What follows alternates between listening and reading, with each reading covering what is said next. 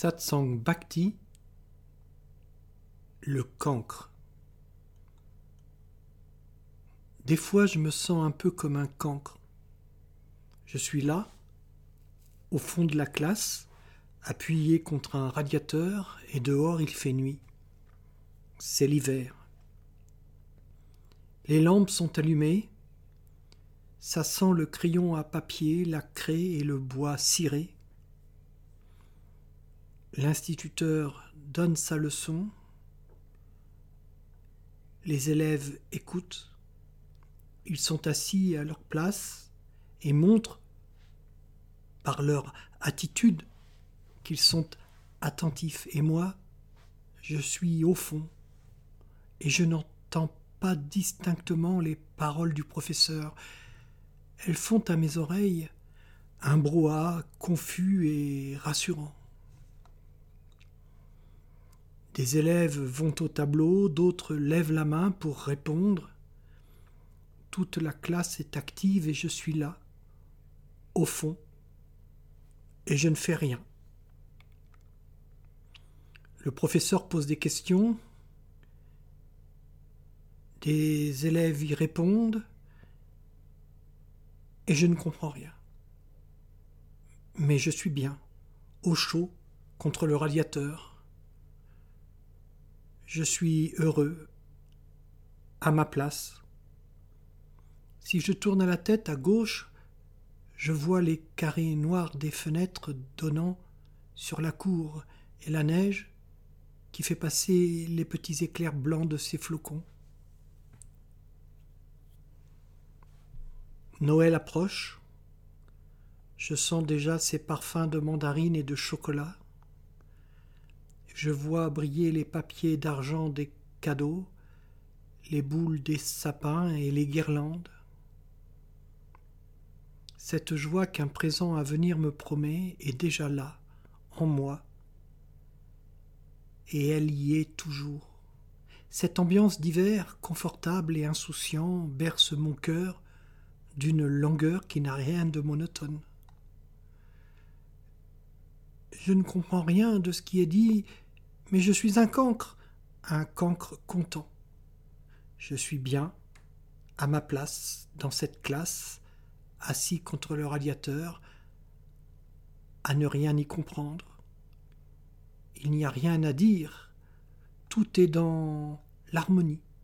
J'ai du papier, des crayons de couleur et je dessine. Personne ne me pose de questions, personne ne s'occupe de moi, et je suis tranquille. C'est ça un dévot. C'est quelqu'un qui aime être avec lui, qui aime être conscient de lui, et qui s'en fiche de ne rien y comprendre.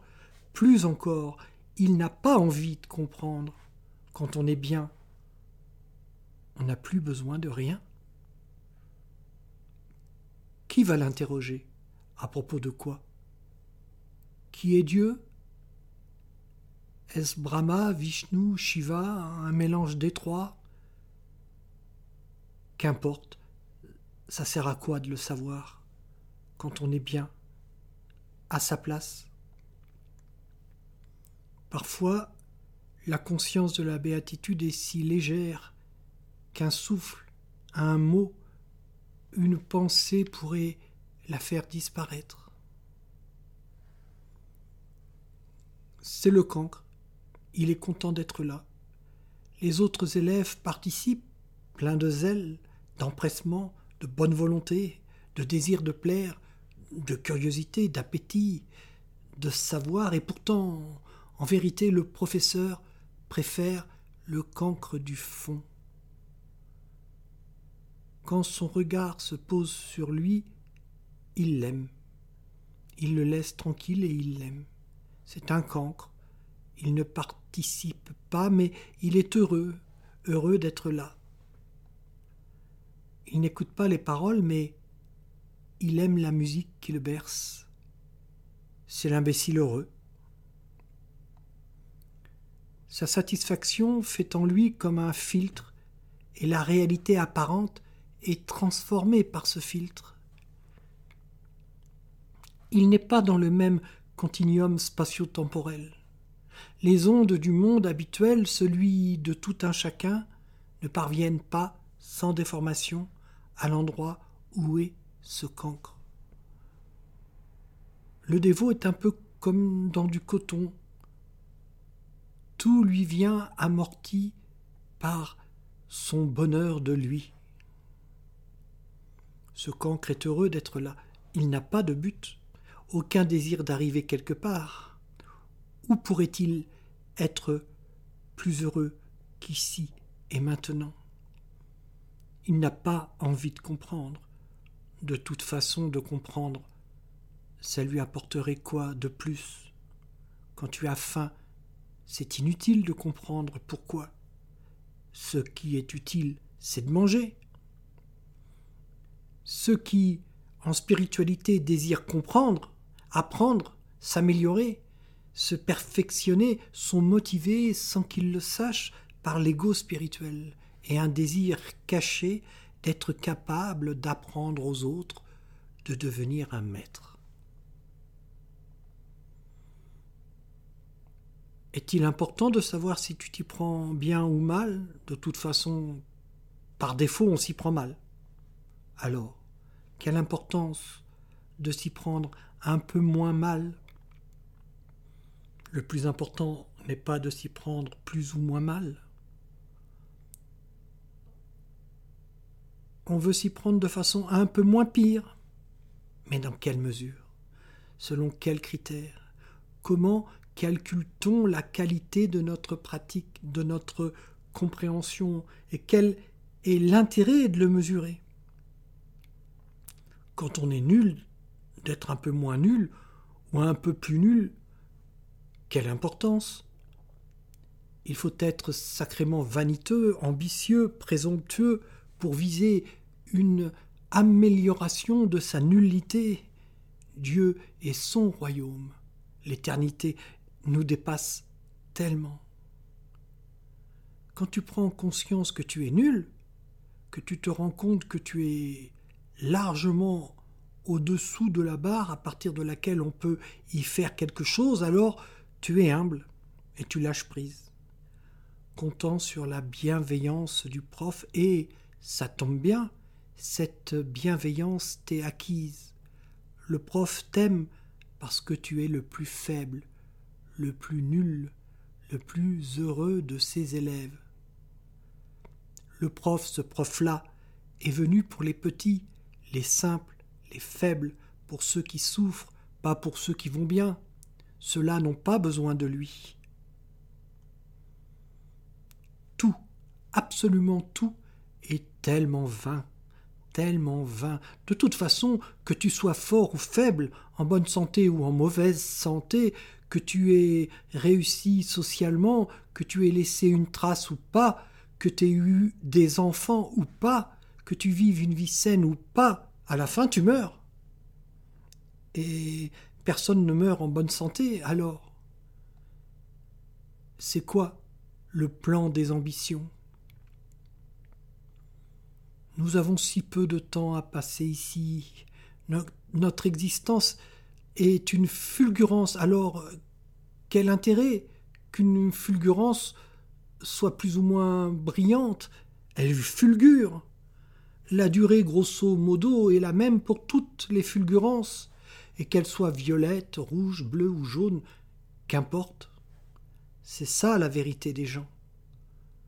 Nous sommes tous sur le même bateau, emportés par le courant du Styx, et le Styx nous amène tous au même endroit, de l'autre côté de l'horizon, où le dieu quitte le monde des vivants. L'important, c'est d'avoir un aperçu de ce qui nous attend une fois passé de l'autre côté. C'est de bien lire la plaquette de présentation et ainsi d'être rassuré et capable de vivre notre existence comme elle doit l'être. C'est la seule chose qui compte vraiment. Quelle ambition mériterait d'être cultivée? Qu'elle soit spirituelle, artistique, familiale ou sociale, qu'importe c'est vain. Nous avons à faire ce que nous devons faire, alors faisons-le dans la joie et la paix du service. Pour parler de mon expérience, je peux vous dire que je n'ai jamais eu aucune ambition de toute mon existence. Une soif, oui, mais une soif n'est pas une ambition. La soif vous pousse à l'observance et vous donne la constance indispensable à la réalisation. Je sais que le bonheur, ce bonheur du cancre, est un bonheur d'enfance, mais qu'il perdure en grandissant, car ce qui lui donne son parfum et son goût, c'est la conscience du Saint-Nom dans l'instant présent. L'instant présent de maintenant est le même que l'instant présent de notre enfance.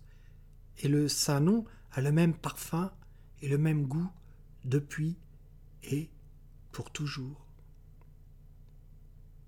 Celui qui aime aimer Dieu et qui l'aime simplement, sans rien attendre en retour, celui-là connaît la félicité, et peu lui importe les variations de son humeur et des humeurs du monde. Ne vous occupez que de l'essentiel et assumez vos dharmas, vos devoirs, et vous serez sur la bonne voie. Quand tu es dans le saint nom et que tu débouches dans la grande paix, la vacuité. Tu oublies le souffle de la veille, et il reste une résonance de cathédrale, le calme, une vibration, une densité. Tu es bien, accompli, assouvi, arrivé, satisfait, heureux, et tu n'as besoin de rien d'autre. C'est ça la béatitude. Mais vraiment, souvenez-vous que la clé de la béatitude, c'est l'humilité. Et l'humilité, ça ne s'invente pas. L'humilité vient en même temps que la conscience. Quand vous avez conscience de votre petitesse, de votre impermanence, de votre insignifiance, alors vous êtes humble.